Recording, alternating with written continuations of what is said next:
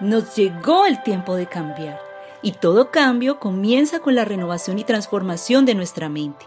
Romanos 12.2 dice, y no os adaptéis a este mundo, sino transformaos mediante la renovación de vuestra mente, para que verifiquéis cuál es la buena voluntad de Dios, lo que es bueno, aceptable y perfecto.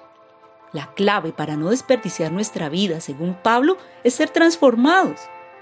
Podemos romper cualquier pensamiento negativo, hábito o mala conducta, tomar decisiones acertadas si renovamos nuestra mente a diario, a través del temor de Dios, la oración, el estudio de la palabra.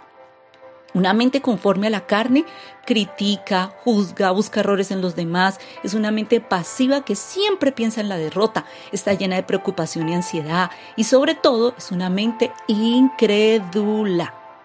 Debemos reemplazar con la verdad los viejos pensamientos que no van de acuerdo con la palabra de Dios.